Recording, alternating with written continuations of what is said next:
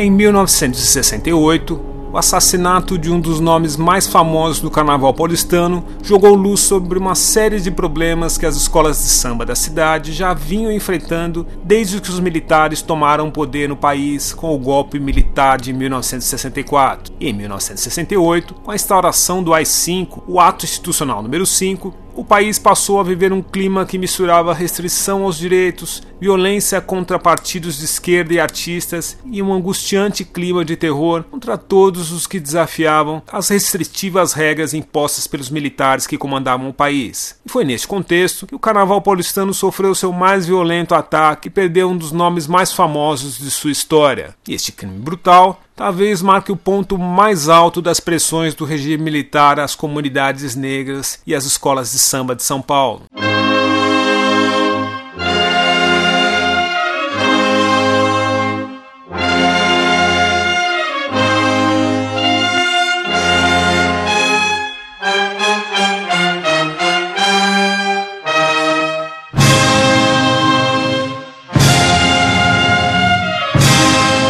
Eu sou Djalma Campos e você está ouvindo a série Escolas de Samba e a Resistência Negra durante o regime militar, uma série produzida pelo 6 e 1 Podcast e fruto do edital Memórias do Presente, do Memorial da Resistência de São Paulo. Para uma melhor experiência e compreensão do tema, Sugiro que você acompanhe todos os episódios dessa série, acesse os links e leia os livros que citamos aqui. Nesse episódio, vamos falar sobre o assassinato de Pato Nágua, um dos maiores mestres de bateria da história do Carnaval de São Paulo.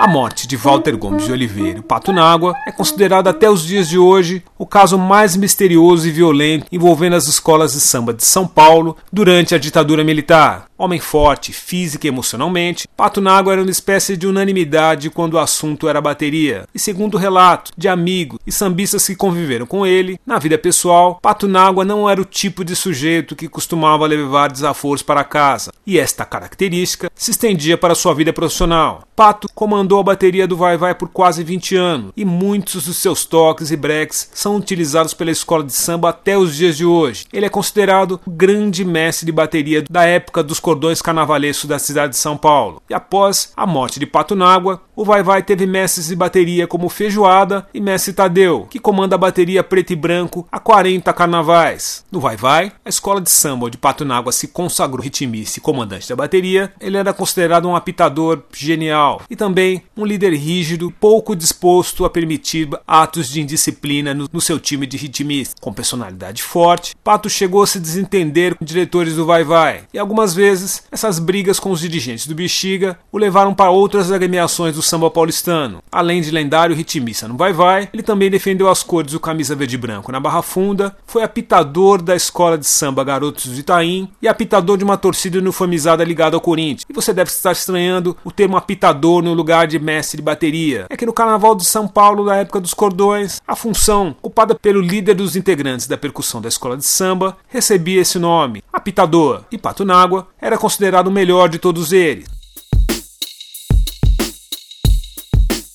Voltando ao ano de 1968, um dia, depois de sair de casa para, segundo alguns amigos, visitar baianas da escola de samba Vai Vai, o apitador desapareceu. Pato Nágua teria embarcado em um táxi e pedido ao motorista para acompanhá-lo a vários endereços ligados a mulheres da ala das baianas da escola de samba Vai Vai. Mas ele simplesmente desapareceu. Não foi encontrado na casa de amigo, não foi localizado na casa de eventuais amantes, não foi encontrado na quadra do Vai Vai. Pato havia sido assassinado. Seu corpo apareceu boiando em uma lagoa da cidade de Suzano, município da Grande São Paulo. A cena causou estranhamento aos amigos, pois Pato, como mostra o apelido, era um exímio nadador. E começou ali a série de mistério envolvendo a morte do sambista Pato Nágua. Série, aliás, que permanece até hoje repleta de espaços em branco e questões que nunca tiveram respostas. Alguns relatos dizem que Pato foi vítima do Esquadrão da Morte. Para você entender melhor, o Esquadrão da Morte foi uma organização paramilitar que surgiu no final dos anos 1960 e tinha como objetivo perseguir e matar pessoas tidas como perigosas para a ditadura ditadura militar. Nas décadas seguintes, a cidade de São Paulo, principalmente as periferias, se viu perante aversões parecidas com o Esquadrão da Morte. Alguns grupos de matadores, após o final da era militar, foram comandados por policiais militares. Outras ações eram ligadas a matadores como Cabo Bruno, que é acusado de matar mais de 50 pessoas durante os anos 1980. Voltando à morte de Patunágua, a jaqueta de couro que Patunágua usava no dia de sua morte foi entregue a seu Carlão do Peruche e tinha a perfuração de um projétil. Mas o importante detalhe foi ignorado pelos legistas, que queriam colocar afogamento como causa da morte do sambista. Outras pessoas dizem que Patunágua foi morto porque se envolveu com a mulher de um policial militar ou alguém do exército. Enciumado, esse policial ou militar teria executado o Pato para se vingar de uma suposta traição. Um sambista do Vai Vai com o qual conversei disse ter ouvido de uma antiga vizinha de Patunágua que teria saído de casa falando do encontro com uma mulher. Namorador, Patunágua vivia de pequenos bicos. E segundo a dissertação do historiador Bruno Baronetti, intitulada Espaços de Sociabilidade das Populações Negras em São Paulo, as escolas de samba e suas intersecções com os movimentos associativos 1949-1978, Pato também aplicava pequenos golpes, mas não aceitava abordagens policiais desrespeitosas. Ainda segundo a dissertação do Baronetti, no velório de Patunágua, seu Carlão do Peruche escutou diversas conversas de pessoas que conheciam Patunágua e que apontavam o Esquadrão da Morte como responsável pelo assassinato do apitador do Vai Vai. Muitos sambistas relacionam a morte de Patunágua com uma ação do regime militar para calar o rebelde sambista do Vai Vai. Para seu Carlão do Peruche, que foi amigo do Patunágua, a morte se está ligada aos militares, e o motivo da morte teria a ver com a rebeldia do apitador. Seu Carlão, o senhor falou que várias pessoas do Peruche desapareceram. O senhor chegou a conhecer o Pato Nágua da Vai Vai, o apitador? Claro, meu compadre. Era seu compadre? É. Como, como o Pato Nágua era como pessoa? A gente tem pouquíssimas informações sobre ele. Como ele era como pessoa? Normal como nós. Normal? É. Mas era, um, era uma pessoa. Ele era um homem alegre, era um homem nervoso. A gente não tem informação nenhuma sobre o Pato É magrinho, magro, alto, assim que nem eu. Muito rápido, ágil. Eu dava pernada. Ele era capoeirista.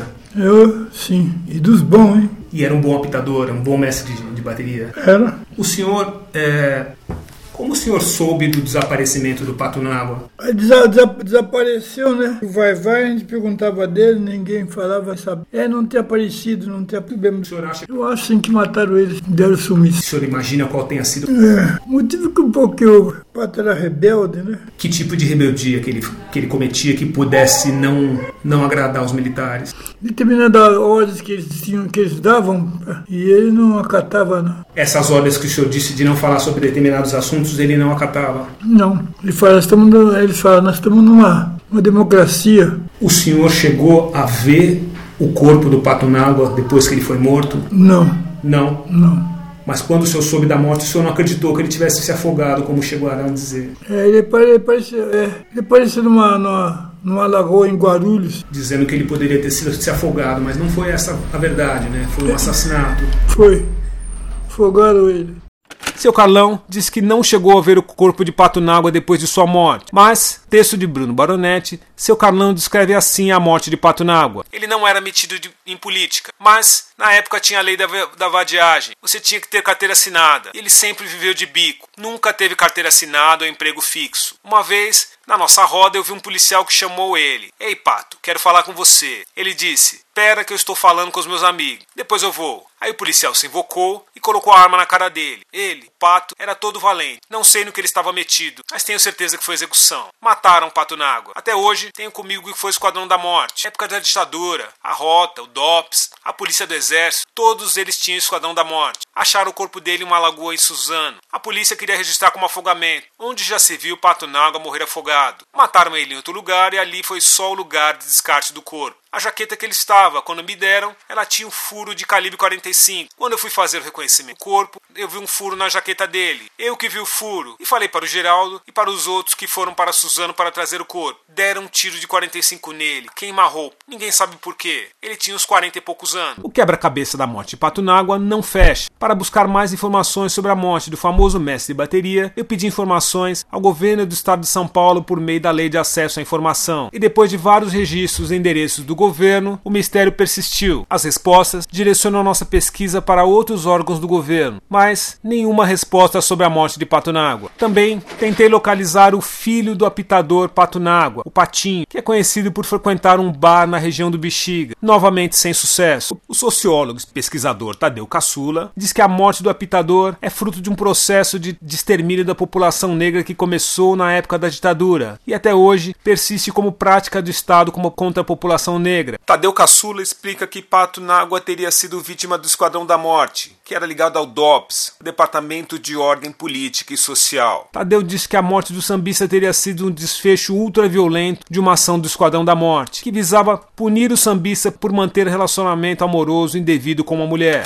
Vou responder aqui suas questões com base em algumas pesquisas que a gente tem, né? Primeira pergunta que faz aqui relacionado à questão do assassinato, né, de Pato Nágua. Seu nome de batismo era Walter Gomes Oliveira e tem relatos né, que apontam que Patunágua de fato foi uma vítima do grupo de extermínio Esquadrão da Morte, que era ligado a todo o processo repressivo da ditadura militar no Brasil, sobretudo ligado ao Departamento de Ordem Pública, o DOPS, né, Ordem Pública Social, ao DOPS. Naquela ocasião, o Patunágua tinha aí, né, relacionamento amoroso, ao qual ele, em uma das suas investidas, foi capturado pelo Esquadrão da Morte e brutalmente assassinado, né, por essa política de extermínio que se aprofundou de uma maneira é, bastante assustadora na época da ditadura militar, né, e que se estende ainda hoje, né, se a gente for analisar o projeto de extermínio é, da, do Estado brasileiro, né, de genocídio, de epistemicídio do Estado brasileiro, ele persiste até hoje. Né? Carceramento em massa, assassinato de jovens pretos e ferias. Então, nós estamos falando de um homem que tinha uma idade ainda que estava gozando de uma juventude e que, infelizmente, assim como outras pessoas, né, outros homens pretos, foi vítima é, desse grupo de extermínio. Existe também relato desse grupo de extermínio que eles foram responsáveis por um cemitério clandestino na região de Peirus, zona oeste de São Paulo, onde encontraram várias covas clandestinas, resultado também desse projeto brutal, violento e perverso do Estado brasileiro na questão do extermínio da população negra. Então, para dar um, um, contexto aqui um pouco na sua pergunta, né? Que assim como outras pessoas que foram vitimadas por essa política, Pato Nágua também foi, infelizmente, uma dessas pessoas que passaram aí por esse processo violento do braço armado do Estado brasileiro. Já me perguntaram uma vez, ah, mas o, o, o, o, é, o, diretor, o diretor de bateria que você falou agora há pouco aí, o Patronaga, o, o, foi a, a, a, a, ditadura que matou ele. Eu falei, não foi, gente. A gente vai chegar lá. Não foi, gente. A gente vai chegar lá. Esta voz que você está ouvindo é de Fernando Penteado, nome importante do samba paulistano e também um nome tradicional da escola de samba Vai Vai. Fernando também defende a ideia de que Pato Nágua foi vítima do Esquadrão da Morte. Ele não acredita que a ditadura pudesse estar ligada à morte do apitador do Bexiga. Penteado diz que ouviu de Geraldo Filme, autor da música em homenagem a Pato Nágua e um dos sambistas mais importantes da história do samba de São Paulo e do país. E Pato Nágua é a pessoa errada na hora Você errada. Você lembra desse período que até gerou um samba famoso do, da morte do, do Pato Nágua. Então, a morte do Pato Nágua. Muita gente diz que ele foi vítima do regime militar. Como era o Pato Nágua? Nunca, nunca o Pato Nágua veio com, com, com parte política dentro do Vai Vai ou dentro tinha. do Ele não era uma pessoa ligada à política. Ele era. Você sabe que ali o Pato Nágua ele era um diretor de bateria rígido. Né? Até para beber pinga ele fazia fila. Sabe? Ele era rígido. Sabe? Quando ele, quando ele não estava na área, a bateria estava todo mundo tocando. Até eu, inclusive, estava tocando a bateria. Quando ele vinha chegando, todo mundo largava e ia embora. Porque ele era rígido. O que Geraldo nos contou, Geraldo era muito amigo, que ele estava na hora errada, no lugar errado. Ele pegou um táxi daqui em São Paulo e contratou um motorista para levar lá na casa de uma namorada, lá na Zona Leste, lá. Né? E chegou lá, parou num bar, eu descer já tinha um, um, um, uma treta ali, né, com polícia, com outros pessoal da região, bandido e tal. E aquele tiro para lá, tiro para cá, eles deram um tiro nas costas dele. Agora, o que eu sei também é que depois tiraram ele dali, jogaram ele numa lagoa. Ele foi encontrado dentro de uma lagoa. Você entendeu? Mas não vou você falar, não, mas foi, foi um regime militar que matou. senhor Carlão pode falar bem melhor Já que eu. Falou Mas que foi o regime se, militar, se, já falou que foi o Esquadrão da Morte. Esquadrão da Morte, eu tenho. É isso aí que. Porque existia nessa época um tal de Esquadrão da Morte, que não se sabia quem era. Você entendeu? Eram os investigadores, mas não sabia quem era. Né? Porque a, a, a, teve uma época que estava muito, muito crime, muito assalto, muita coisa, muito estrupo, sabe? Aí os caras falaram, aí a polícia falou, em três, vamos parar com isso. Tinha bandido que se entregava para ser preso, que se na rua ia morrer. Até que, Medo do Esquadrão da Morte. até que depois desco- descobriram que muitos deles sumiram, estavam na cadeia, foram buscar na cadeia. Diferentemente do que aconteceu na morte do jornalista Vladimir Herzog, assassinado pelo regime militar em outubro de 1975, a morte de Patunágua foi praticamente ignorada pelos veículos de imprensa de São Paulo e do Brasil. Ficou restrita às comunidades negras, escolas de samba e ao universo cultural. Militante ligado ao Partido Comunista Brasileiro, Vladimir Herzog foi morto numa cela do Doicode, em São Paulo, após uma série de tortura e espancamento. Um dia antes de sua morte, Vlado, como era conhecido, e trabalhava na TV de São Paulo, se apresentou voluntariamente para prestar depoimento às, às autoridades militares. Acabou preso, interrogado, torturado e por fim morto. As autoridades da época chegaram a divulgar que Vlado teria se enforcado, e numa fake news chegaram a publicar uma foto em que o jornalista aparece enforcado, como se tivesse cometido suicídio com a cinta de seu macacão. Mas tudo era fruto de uma montagem dos militares, e muitos suspeitam de que algo semelhante possa ter acontecido com Pato Nágua. Pouquíssimo se sabe sobre a ligação do sambista com política, mas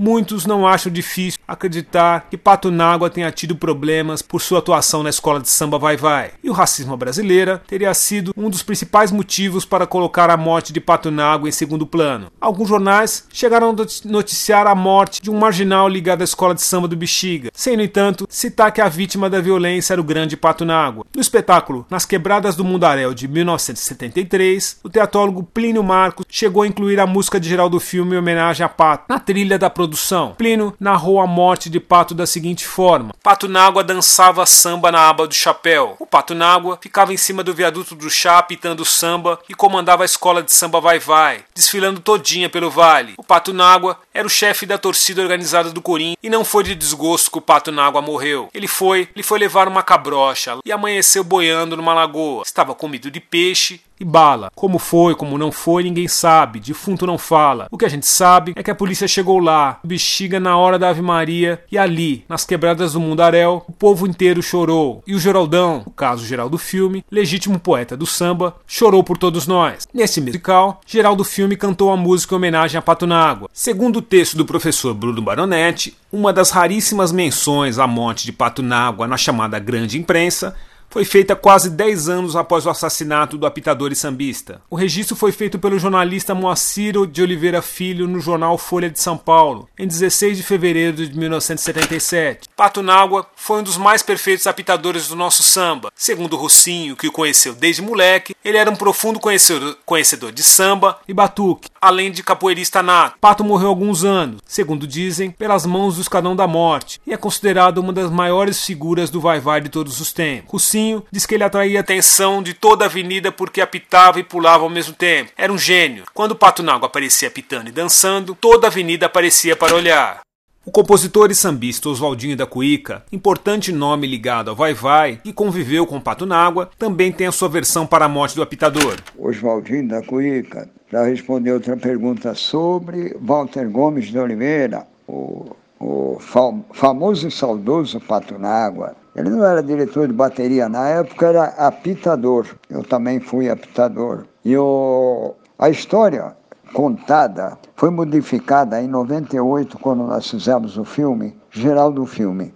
Esse filme ganhou o primeiro lugar no festival Tudo é Verdade, Festival de Cinema, e eu fui um grande artífice desse, na formação desse, desse filme pela CPC UMES. E o Plínio Marcos, grande dramaturgo, fez um depoimento nesse filme da imaginação dele, entendeu? Da imaginação. Ele era muito criativo, Plínio Marcos, e ele falou que foi Pato Nágua que deveria ter sido a, uma das vítimas do Esquadrão da Morte, aquela coisa toda, mas não foi não, porque o, o Pato Nágua morreu com uma perfuração só no lado direito, no coração, no paletó. Quem reconheceu o corpo foi seu Carlão e o, e o Silval, que já seu Carlão está aí com 92 anos de idade, compadre do, do Patunago. Ele que foi reconhecer o corpo. E com uma perfuração só, não foi esquadrão, porque o esquadrão, na época, o Esquadrão da Morte, não estava tão ativo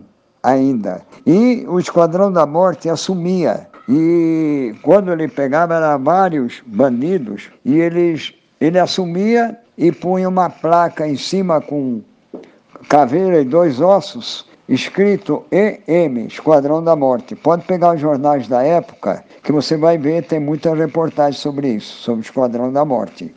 Assumia, dava tiro de metralhadora, de calibre 12, fuzil, AR-15, o diabo. Né? Então, é, esse era é um pouco de fantasia. O, o boato que corre, que corria na época, era que era um crime passional, que não foi descoberto.